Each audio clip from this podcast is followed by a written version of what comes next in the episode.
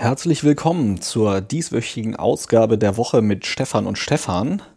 Mein Name ist Stefan Mauer und normalerweise rede ich an dieser Stelle mit Stefan Dörner.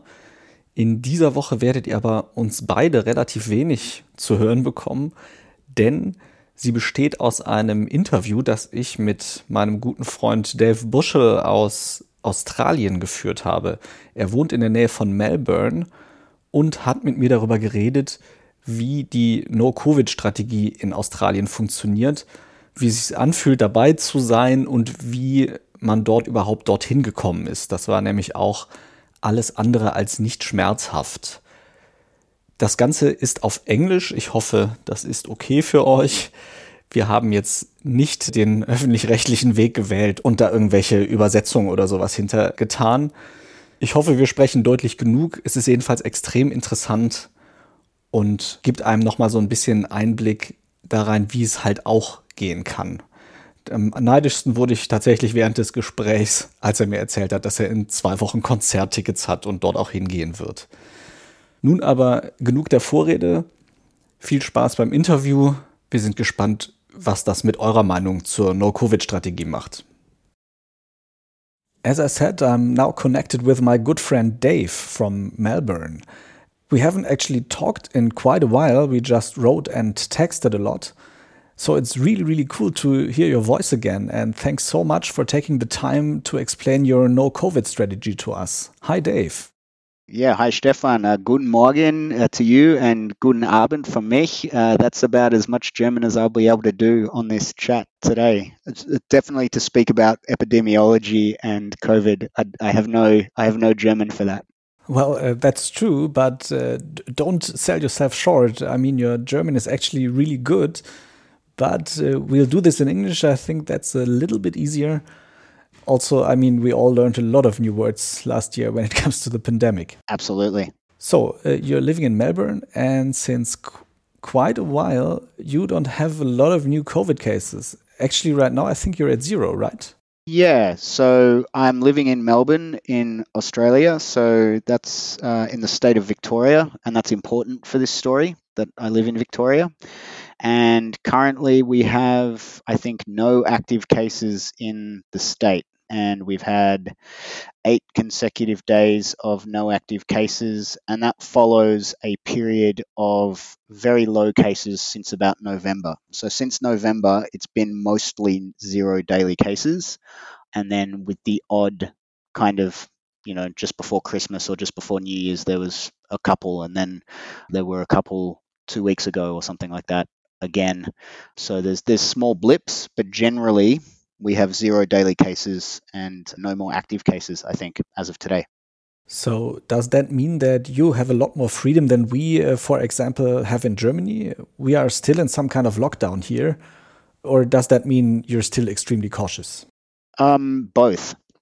So, I think we have a lot of freedom again, and we are still also very cautious. What are the restrictions at the moment? I think you can have 30 people to your house and you can have about 200 people for public gatherings. So at a pub, there's no face mask restrictions unless you go to a shopping center or a supermarket or you're in a taxi. Um, so there are still some rules um, and there are still limits on things. But I don't know, Stefan, how often you have 30 people at your house.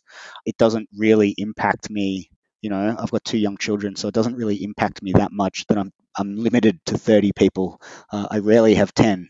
And then in two days, the football starts again, and that will be at 50% capacity. So our biggest stadium will be able to have 50,000 people in two days' time. oh wow! I, remember how we visited a football game in I, I think 2012 together. Correct. Yeah. And uh, you made me eat a meat pie, right? Yeah. So uh, you'll be able. I think we forced you to be a Magpie supporter after that game. Um, so you'll be able to do that again, just with a limited number of people. Correct. And and you can you can go shopping, you can go uh, to work. All that's possible in Melbourne. Um, yeah. So yeah, shopping and everything is open. Pubs and things are open there's just limits on the amount of people you can have in the shops and in the pubs, and the contact tracing, like the QR code check in, that's mandatory for everything. And then work, the offices, the maximum is 75% of office capacity. But I think with the shift to work from home now, everyone's struggling to get 75% of people back into the office. Although I personally miss it very much and I'm trying to get there again. So it feels normal, but people are still very, very cautious all the time. It's not like it's gone away. Uh, yeah, of course. And uh, I'm sure there's also a lot of screening at the airports and other places where you can enter the country, right? Well, you can't actually really enter the country. Um, even if, oh, okay. yeah, our bo- you can't. It's very difficult to leave the country. Um, I work for an international NGO, so our staff are used to flying to Africa or to Asia or to Pacific countries, small islands, and working there. And um, they, it's very hard for them to do that. And if you want to come into Australia, unless you're Tom Hanks or Novak Djokovic, it's very difficult to do that. So there is an issue at the moment where there's about 25,000 Australian citizens who can't get back into Australia and haven't been able to for about 12 months. We've pretty much closed our borders for a year. Uh, oh, okay. So even if I thought, oh, it's so great that these guys have no COVID, I'd like to visit Dave, I couldn't right now. I mean, not really. So we have, yeah, we have very small numbers of international plane arrivals, and if you did arrive here, it's mandatory two-week quarantine in a hotel, and that is the biggest risk for Australia. It's the hotel quarantine. So cases that come in from overseas, and then you know there's a security guard who works in the hotel, and he contracts COVID, and then he goes out into the town, gets a pizza, and that's how it kicks off. So that's that's basically the risk that that is where our risk lies. I think it's really really interesting to talk about that like how this is perceived in everyday life because if I compare it to Germany we have rising cases again everybody is talking about how we are entering a third wave of covid and everybody's saying "Well, a few cases th th those are okay it's not that dangerous we've got to get used to living with the virus, blah, blah, blah. But when I hear you talk, it's like, okay, one security guy, he contracts it, that's a huge risk. Yeah. So was that always the priority to like really make sure nobody contracts it? Or was that something that was achieved over time? Like how was the perception at the beginning of the pandemic in March and April last year? Uh, I had to read back over this in advance of having this conversation, and it was kind of interesting because you know the year has been such a blur for everybody, regardless of whether you have zero cases or not. It's been it's been so intense. So how did it get to that point? That's hard. So maybe maybe I'll come at this question a different way. Australia has never publicly had a strategy of elimination. So the strategy has it's never been about getting to zero COVID. It's always been about suppression and trying to keep it as low as possible. But then, with that, having it as low as possible is a really low tolerance for it.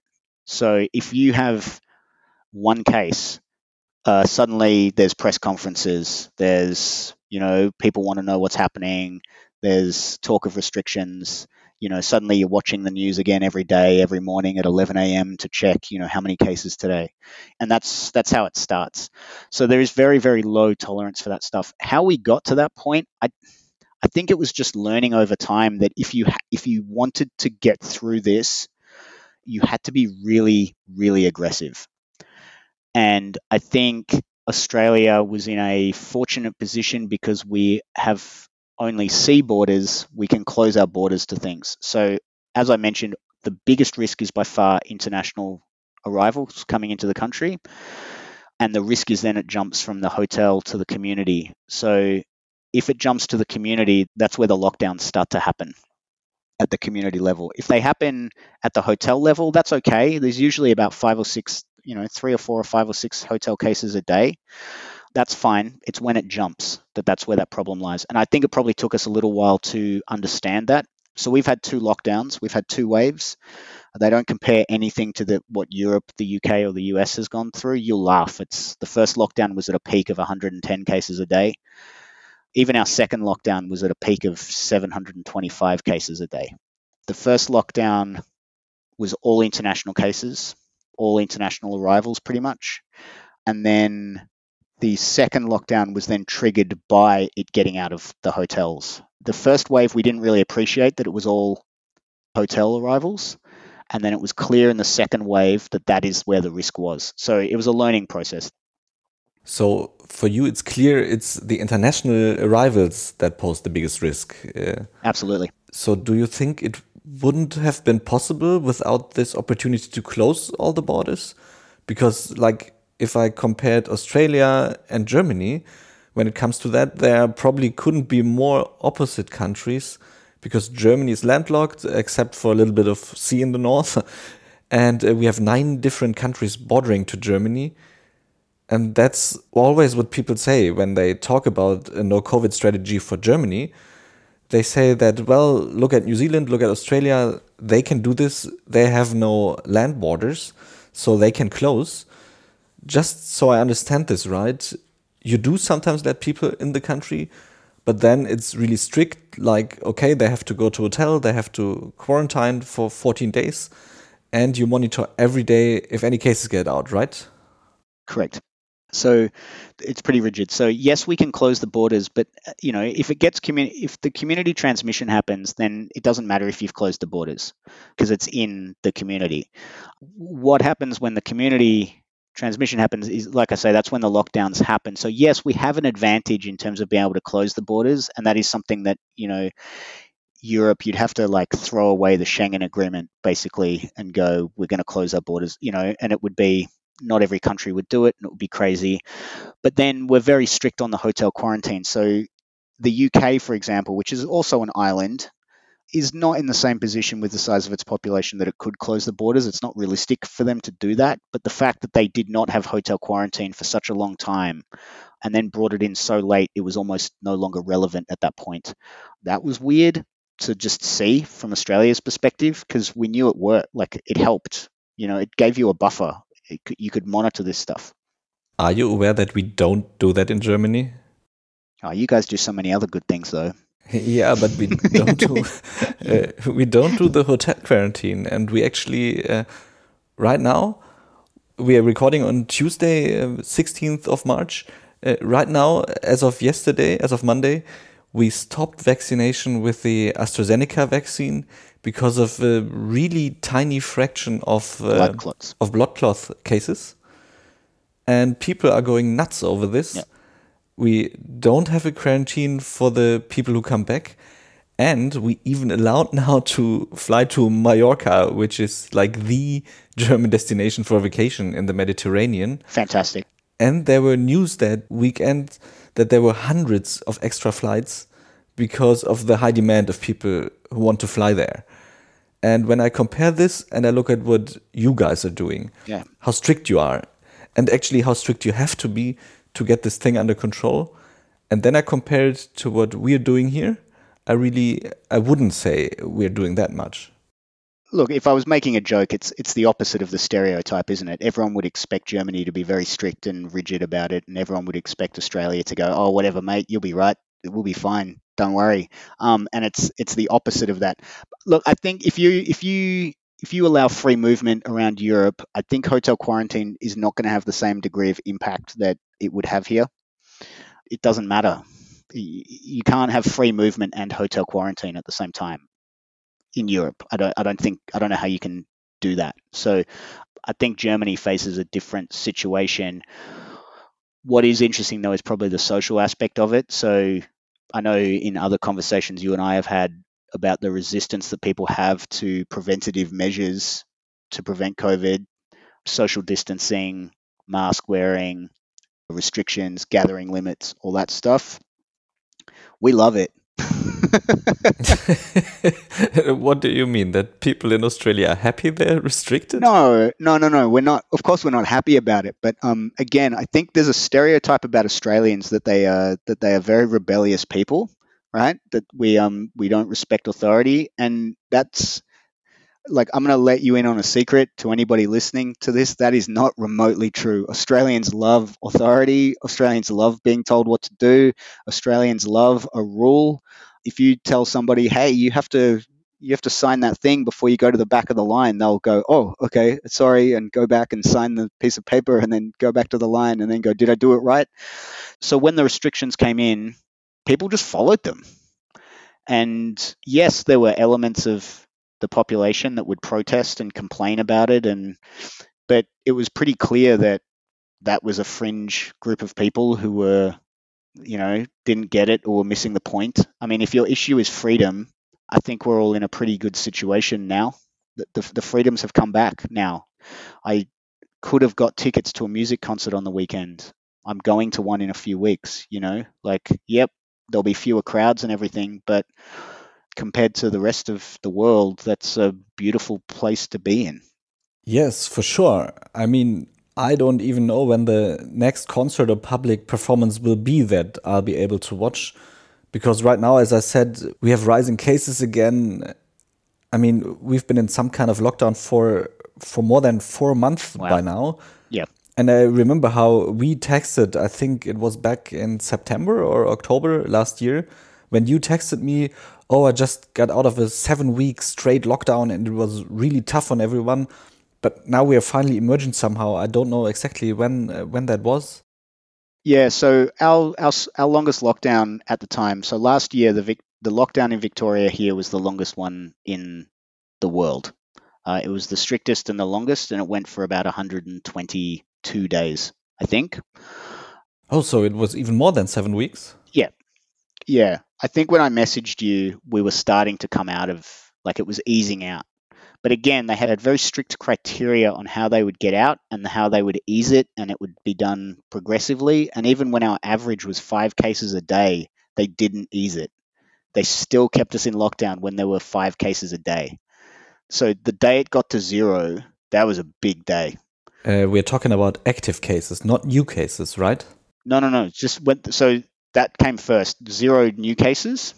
So when there were five cases, five new cases a day, they didn't ease the lockdown. Then when it got to zero cases, it had to be zero cases for about 14 days, right? Zero new cases for 14 days because you know the, the theory is that COVID takes 14 days to incubate, etc. So we had to have zero cases for 14 consecutive days before like it was really opened up again. Okay, wow. Um, and that was after 100 and uh, about 110 days of lockdown, yep. right? Correct. And so when we talk about lockdown, there are very different ways this is done all over the world. And just to get a clearer picture about what happened in Australia, what were the strictest measures that you guys had to go through in the lockdown? It's interesting, isn't it? Because I remember right at the beginning of this talking to you, and you said this is going to be really bad. And I, it was the first time I called you in a long time. You said to me, "This is going to be really bad. There are there are limits to how close people can be in the queue at the supermarket. You know, everyone's wearing a face mask, and you've Australia's got about two weeks." And I said, "No, this is crazy." Thinking of that conversation now, I'm like, how naive were we? So, at the strongest point of our lockdown, you could not go further than five kilometers from your house there was a curfew from eight in the evening till eight in the morning, or something like that, I think, or six in the morning. All the schools were closed, all the daycare centers were closed, kindergartens were closed, everyone worked from home. You could not go out to eat. You could only leave your house for four reasons to do shopping, to do exercise, a maximum of twice a day. So you could only exercise twice a day within five kilometers. You had to wear a mask outside, absolutely. They would fine you about $500 if you didn't have a mask. If you had to provide caregiving services, and then I think that was it. There were only four reasons why you're allowed to leave the house. So even businesses, production, everything was stopped. Yeah, I mean, you could still get the mail, essential services, home deliveries, the post, supermarkets, cafes would do takeaway, uh, but everything else was basically everything else was shot, stopped. Yeah. Okay, um, because when I compare it to what we have now, we always had some kind of easing of the rules at some point. Like right now, we are talking about having shops where you can still go in as long as the new cases aren't too high and there's like a restriction on how many people per uh, how many meters of square foot area and stuff like that. Schools are open again. And the production, like all the car companies and everyone, they've never stopped producing except during the first lockdown in March and April. So this is all still going on. And it looks to me and sounds to me like your lockdown was much stricter than the one we are experiencing right now and it was apparently even almost as long. I mean, we are now doing this since about a little more than four and a half months, actually. Yeah, that's right. So, what is the strictest? And forgive me, what is the strictest that you have been at in this four months? Mm, in these four months, actually, it wasn't as strict as in March and April. Then we actually had a lot of production closed down. Most of the offices closed. Schools were closed but there was no curfew, there was no area around the home which you had to stay inside. But uh, during the first lockdown, we actually managed to get cases down very quickly. And I think that's the huge difference between Australia and Germany. When we had declining cases, like quickly declining cases, we stopped the lockdown before the cases were close to zero. The, the weather was getting better at this time of the year uh, in Germany and we somehow had this narrative okay we can't get rid of it 100% anyways so let's just try to somehow keep it not too high and that's where i think the strategies of the countries really differ because i don't know if that was after the first wave in australia but then it was always very clear or, or made very clear to you that no our goal is not to just somehow live with the virus because that's something they say here all the time but your goal is to really get it under control and get rid of it. Correct. So it's always been about getting the level as low as you possibly could. They never say elimination. It's just very low tolerance. It's suppression. Suppression is the word that they use. I think it worked. So there's a difference here. So Victoria is the one state that this happened to. This was not the country. So if you lived in Queensland or New South Wales or South Australia or Western Australia, it's like COVID doesn't even exist, right? So it's only in Victoria that this lockdown happened. This wasn't the whole country, it was just my state. And how come this uh, was only local? I mean, isn't that a thing that happens all over the country? Yeah, so Victoria maybe didn't have its contact tracing and hotel quarantine system as tight as some of the other states did in the beginning and it escaped. And I think we didn't appreciate how contagious it would be. And then that's where it kind of suddenly escalated from, you know, 100 cases on a Monday to 720 cases a day on the Friday. Like it just went bang really fast. So there's a lot of questions around what happened in Victoria that made Victoria slip. There's only really three states that take international arrivals at the moment and so there was there's a big inquest into why that happened, and there's been a lot of improvements made now. But within Australia, the first lockdown that happened in March, April, the whole world went through that lockdown. I think that was Australia wide. The second lockdown that we had was only Victoria. So there are other states that have not really had a second wave. They've only had one a year ago. It's interesting now because there's a divide in the country between Victorians who got through it and other states who don't understand what it is that we did because they never really had it. So you speak to people who work in Queensland and they're like, you're just working from home now because that's what you can do. And I'm like, no, I can't go into the office.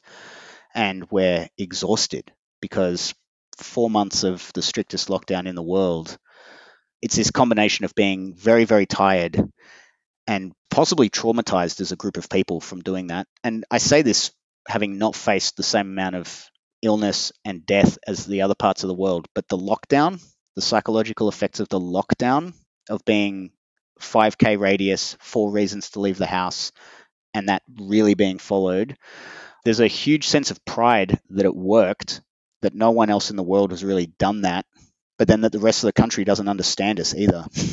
so, you know, it's like, wow, we're really proud of ourselves and everyone else are idiots. So, see, I think this is really interesting as well because I mean, we just talked about Australia only having sea borders, but also the virus didn't escape to other parts of your country from uh, from. So this is this is where the low tolerance becomes a problem, right? Because the second there's a case, all the states just bring up their borders to each other. So So my father and my partner's parents live in Queensland, so that's two states away. So that's a, you know, we're a big country. We're the size of the continental United States. So, you know, for me to fly to Queensland, that's two hours on a plane.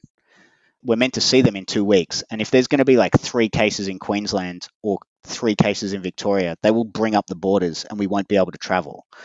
Western Australia had one case in hotel quarantine that got out, one, and they shut the whole state down for five days.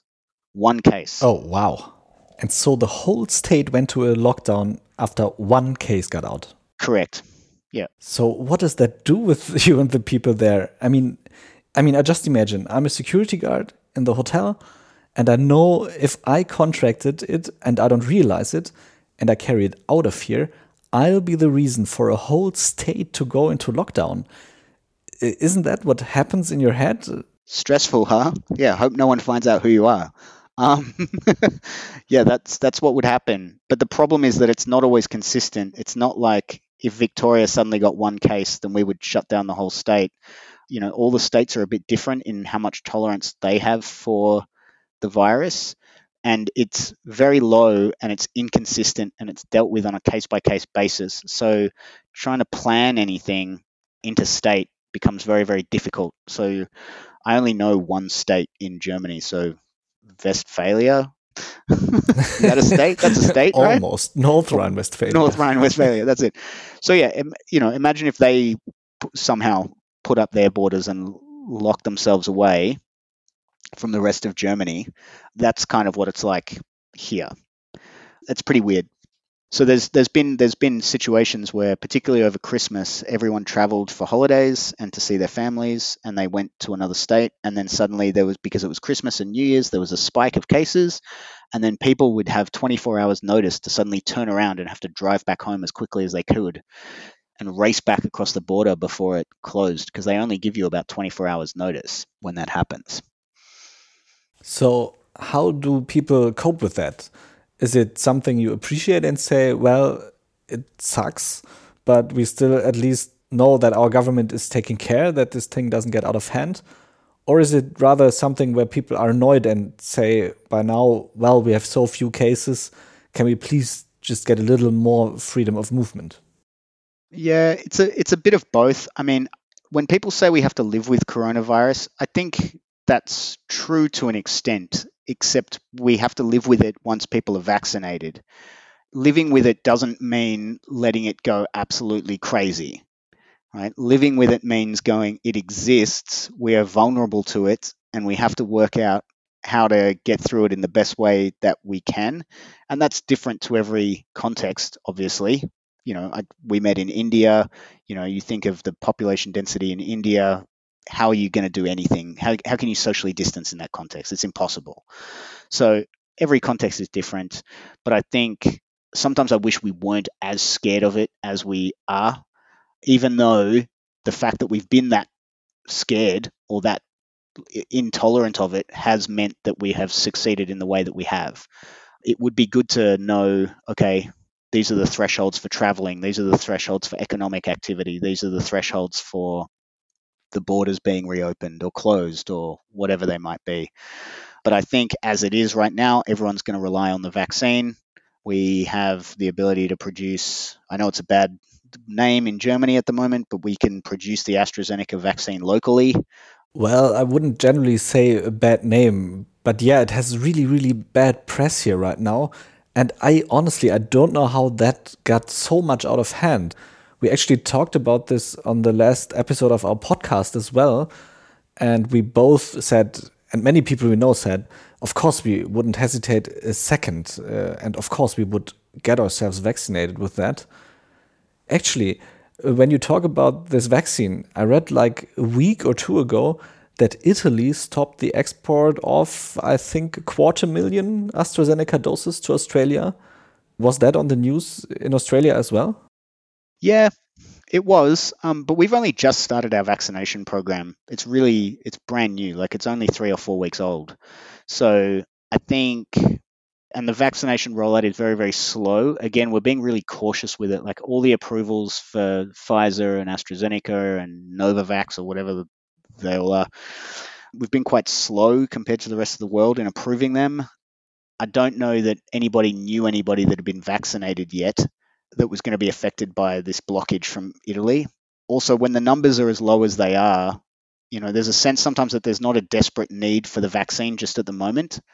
So, you know, one of the strategies Australia has is to kind of see how it goes in the other countries first, make sure it is okay, make sure that it doesn't induce a rage virus or whatever happens in the horror movies, right? Because that's that's how it works. We rush production of a vaccine, and then suddenly there's zombies. That's that's that's my understanding of how this scenario happens. I love it that you can finally use your expertise as a zombie expert. That's it. I'm not a doctor, Stefan. Only, um, only one way to interpret that. Only zombies are possible. C- correct. So I think yeah, it was it was a, it was a story for a little bit, but it was more about why the EU would allow that to happen than it is about what is our impact to us. I also imagine in a country where you have so few cases, you're not really worried about this amount of doses. It's just a political thing, right? Correct. I mean, we are discussing right now, apparently in the US, there are millions, like dozens of millions of doses of AstraZeneca which aren't being used because they haven't approved it yet, but they also refuse to export it. And there were even offers like, if you could give us these doses now, you'll get them back as soon as you approve the vaccine. You get it from our production, but they also refuse this. So this is a huge discussion in Germany as well. And funny thing is that even weeks before this discussion started, the EU started it itself by not exporting to Australia. So that's something that I found very strange to see these two things come together. Yeah, it's amazing, isn't it? I mean, the fact that this is a thing that everybody on the planet wants, right? And there's there's very few people who don't who are like, "Oh no, the vaccine, damn." Right? There's so I mean, maybe it's just maybe I shouldn't be surprised. Maybe I shouldn't be so naive. The fact that it just gets ruined by bureaucracy and all the rest of that stuff. You know, it's like every human needs this. Just just flood it out already. At the same time, it's a you know it's the fastest development of a, of a vaccine in human history. So maybe there would be some hurdles and some bumps and things along the way. No, no. One second. You just said everybody wants it, but if I look at Germany, we actually have a significant number of people here who are saying they don't want to get vaccinated. So is that an issue in Australia as well, or no, not at all? Uh yeah. So maybe I like. Okay, so yes, it is, and I think there's probably seventy percent across the board. Like we'll we'll get it, and then there's probably three percent that are definitely not, and then everyone else is somewhere in between that. But I think broadly, it's there's a large acceptance of it, and the more that people get it and see that it's safe, I think that seventy percent number will go up but it's not it's there's not a vocal anti-vax presence. Although I did run, I live up in the woods, um, in the in the forest here in Melbourne, and I did run into a bunch of anti-vaxxers in the woods. I was taking my kids out for a walk in the woods. In the woods, in the forest. What um, were they doing in the forest? It was like a grim fairy tale. You know, Hansel and Gretel and their dad were going for a walk, and suddenly they came across a gingerbread house, and inside the gingerbread house were five anti-vaxxers. Uh, what, what, were they doing? Like, were they on um, protest or something? No, they were they were with their children. They were playing with their children, and they were complaining about how the anti-5G people make them look bad. Okay, so they weren't protesting. You just talked to them, and during the conversation, you somehow discovered they don't want to get vaccinated. Yeah, so you know, I I have the I take my children to the park sometimes, and you know, if if you're a dad and you take your kids to the park, there's always a group of mothers that are taking their children to the park, and the mothers don't talk to you because you're a dad. They think that you haven't this done. how that. it is in Australia, yeah. This is how it is being a parent, Stefan. And, you know, all our children were kind of playing together. And then this was at the peak of the lockdown. All our children were kind of playing together and then one of the women greeted her other friend with a hug and i kind of i noticed that and i went that's weird. You don't really see people hugging at the moment. And her friend went oh can i hug you? Is that okay? And the other woman went oh just hug me. It's not like this is real anyway. And um, i sort of went oh this is interesting. So i i kind of just started eavesdropping on them. Yeah, they were just talking about how the media makes them look like crazy people and the 5G people are undermining their message and they wish the 5G people would go away. And the whole time I'm looking at their kids playing with my kids and I'm like, yeah, kids, stay stay away from them. Would you please just don't get your fingers out of their mouth. Just get come on. Sorry. That was during the lockdown. That was during the lockdown because so you, know, you were I, still allowed to let your children go out and play on playgrounds also together uh, because that's yeah i realized i realized as i said that what i'd actually done was i'd just taken them to a i'd taken them to a field in the middle of the forest where nobody could really see because we needed to get out of the house. It was a bit of a small illegal thing on my part but um yeah i didn't realize that i'd run into an anti-vaxxer meeting at the same time. That's definitely something you wouldn't expect in the middle of the woods. But if you look back now you had this really really strict lockdown and you also said this really took a toll on the psyche of many people. Would you still say it was worth it? Like, are you happy that your government made you go through this, especially when you look at other countries, how we are struggling? Or would you say these were for such difficult months? I don't think anything is worth going through that. Like, what's your opinion on that? I think it was worth it, although that answer is not complete yet. If there's another outbreak and it loses all control and we can't bring it back under control, or we have to go into a bigger one.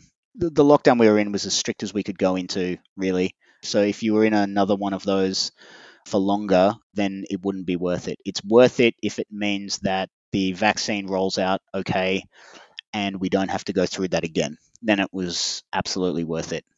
At the same time, though, you want to kind of appreciate what you have at the time that you have it, too. So in this moment, today, the fact that I could go on a holiday two weeks ago with my partner to the beach, yes, that makes it worth it. That's definitely something we can't really think about here, except the people who are flying to Mallorca right now.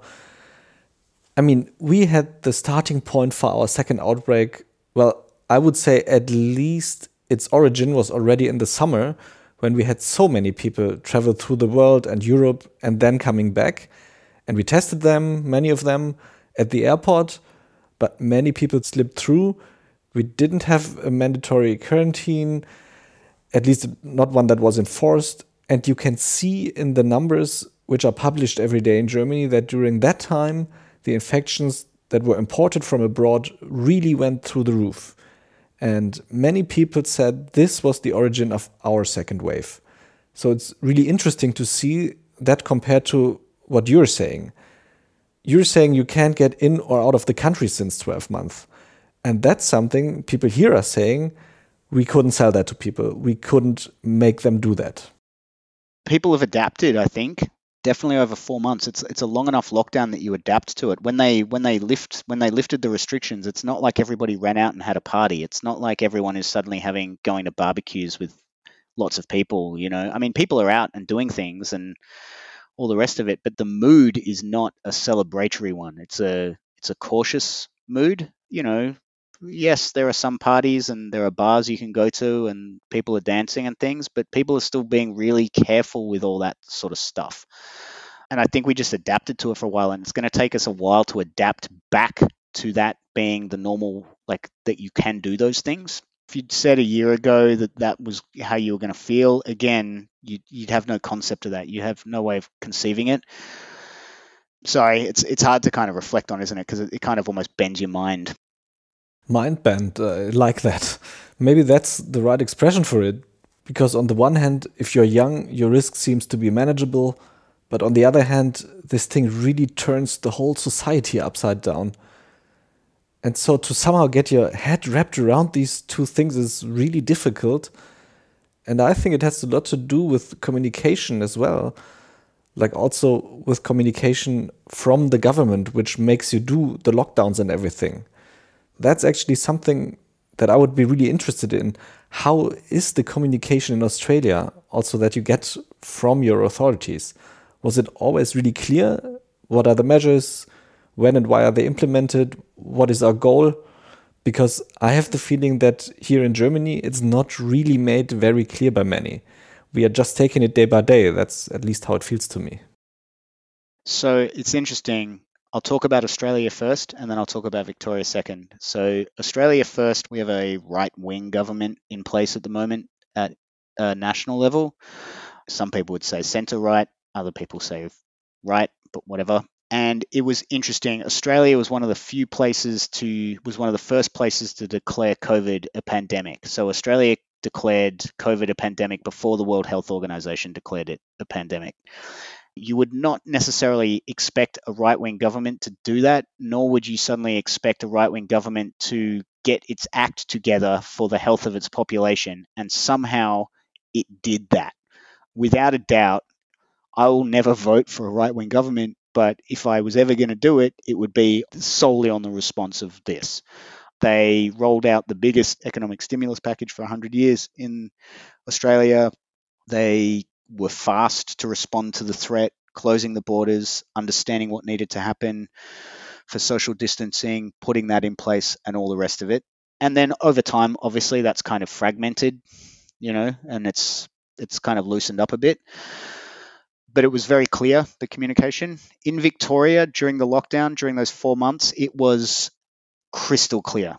So the premier of the state, so the you know the guy who's the leader of the political party that's in power in Victoria, his name is Daniel Andrews. He became famous for fronting every news conference every day for every single one of those 122 days. So he did 122 consecutive press conferences every single day. And it was the same message every time from the same person going, get tested. These are the restrictions. Don't break them. We're in a situation that no one's ever faced before. The only thing that we can do, because we have no vaccine for this, the only thing you can do is stay away from other people.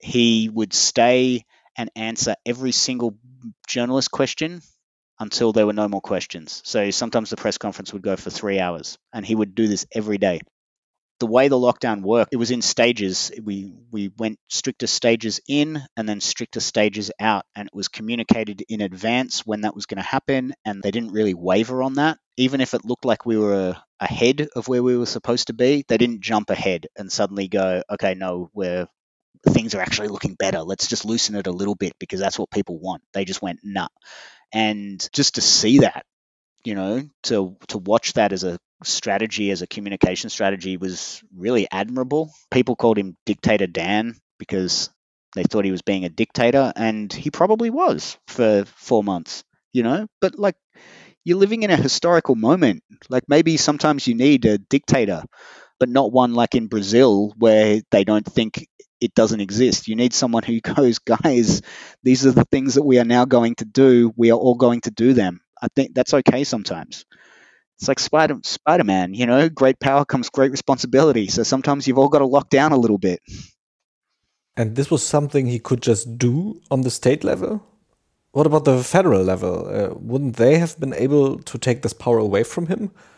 What was their role? So the he declared. So he yeah. So there's differences in power of what can happen at the federal and the state level. He declared a state of emergency in the middle of last year, sometime and we still live under that state of emergency now. And what that means is that the medical health officer for Victoria can say, we need to go into lockdown. That's basically what that means, and that the police can enforce it, essentially. That's and even if we are not in a lockdown, that state of emergency still exists. And he, the states have control over schools, the states have control over their own borders, the states have control over businesses in that state, and the federal government kind of has has higher level jurisdictions. So even though it's a left wing government in Victoria and a right wing government nationally, towards the end, when the lockdown got very intense, the right wing government was kind of attacking the left wing Victorian government, um, saying you need to come out of lockdown now. It's been long enough. You need to open the economy, all the rest of it. And his position basically was if everyone is sick, and dying, then there isn't an economy that you need to worry about. So that was his position, and he's and they stuck with it, and you know he became a cult figure essentially. Maybe at the end of this podcast, you can play that song I sent you, because I think I sent you the press conference and then the song that they sampled. You know, in some quarters, he's a folk hero. I think that's really interesting because during that time, like during the lockdown, you already said they called him a dictator. And I'm sure the approval rates also weren't that good. But now, after you've managed to get through this and actually have no cases for now, the approval rates are going up. Is it like well, I that? I think the approval or? rates were actually. I think the approval rates were quite high during the lockdown. People hated it, but they understood why it had to happen, and they saw that the numbers were going down from that. And even though it was exhausting and stressful and created issues with domestic violence and created issues with mental health and suicide risk and all that sort of thing, people fundamentally, as a society, understood that it was the only hope that we had to get through it. I think his approval ratings were actually very high. And the people who were calling him a dictator would have been a very loud minority. Really cool insights. Thank you so much. And I think, or I feel like we could talk about this for another hour at least. So interesting. But I think for now, at least for the podcast, I don't have any more questions right now except if there's something you really want to tell us or share with us. I don't know that this how Australia has done it or Victoria has done it works in every context. Um, you know, I understand why Europe would struggle. It makes sense. There's, you know, a lot of countries, porous borders. It would be so hard to manage. I don't understand why England, for instance, has been the way it has, though. The US, I mean, well, it's obvious why they are in the situation they're in but I think it's it's context specific. You can't look at Australia or New Zealand and go, we should all just do what they're doing. At the same time, though, the sacrifice, if you attack it aggressively, does actually pay off. But I think that's maybe a point that would should have been made nine months ago. I think maybe now. Do you think there's any choice but to live with it until the vaccine rolls out? I mean, what do you do? What do you do now? It's you know the numbers are so big. Well, we are vaccinating people in Germany, but very, very slowly. And it's working so far.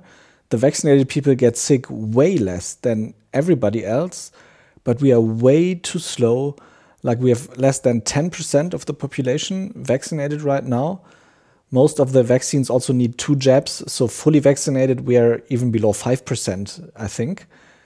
So, we kind of had this hope around Christmas when the first vaccines were approved that by the end of March or so we would be through with the worst. But as far as it looks now, cases are going up again because of the mutations. They're running wild. Even though we are still in some kind of lockdown, cases are rising. So it's really, really late now to do anything close to what you guys did. But I think there are still things we could have done. Uh, for example, the hotel quarantine for people who move in we could have done way better testing at the borders. We could have done way better rapid testing, which we are just rolling out. I mean, the technology for that that was there several months ago and we are just sorting it out now. So there are a lot of things that we could have done better than we are doing right now. And also I think a huge aspect of everything also that you told me about is communication. I mean, if there's someone really standing there every day and saying, yes, I know the measures are hardcore, but we all know what we have to do and we all know why we have to do them. And I'm here and I'll answer every question you have about this. I think that's a very different approach than our government has right now. Because really, seriously, you hardly see anybody from the higher ranks commenting on the day to day measures we are having here. Yeah, you have to get everyone on board. And there's an uh, expression in Australia that says go hard or go home. If you're going to do a lockdown, that's why you have to do it. You have to go hard at it. You know, like I read about it in England and it's like, oh, they're locking down, but you can still like go to the pub until 11 o'clock. And I'm like, that's not a lockdown. That's just some restrictions. And it's not going to work. So you, you have to basically stop your society for a short period of time it's about whether now, though, this long into it, where the appetite is for that now. I just feel really lucky. I, you know, I can't speak for Germany. I can't speak for Europe. I just feel lucky to have been in a place where, for that period of time, we got it right. I'm not even saying we'll get it right in the future. Just for that period of time, we got it right.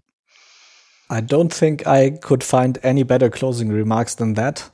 So thank you so much for taking the time to talk about this. And it was really, really cool seeing you again and talking to you again after such a long time. So thanks again. And I really hope it won't take another few years for us until we can talk to each other in person again. Yeah, absolutely. Thank you for inviting me. I'm glad you felt that there was a story in Australia that was uh, worth sharing. So I um, feel very lucky to have been asked. So that's cool. And then the fact that I get to reconnect with you is obviously brilliant. I would love to, you know, I've got family in Germany too. I'd love to get over there and see them and catch up with you and likewise get them over here. It will happen. For sure.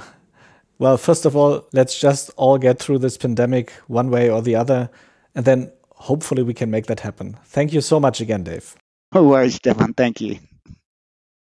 So, das war's schon für diese Woche. Ich danke euch allen wie immer sehr fürs Zuhören und weise auf unsere E-Mail hin, die da lautet post at stefanstefan.de, der erste Stefan mit PH, der zweite mit F.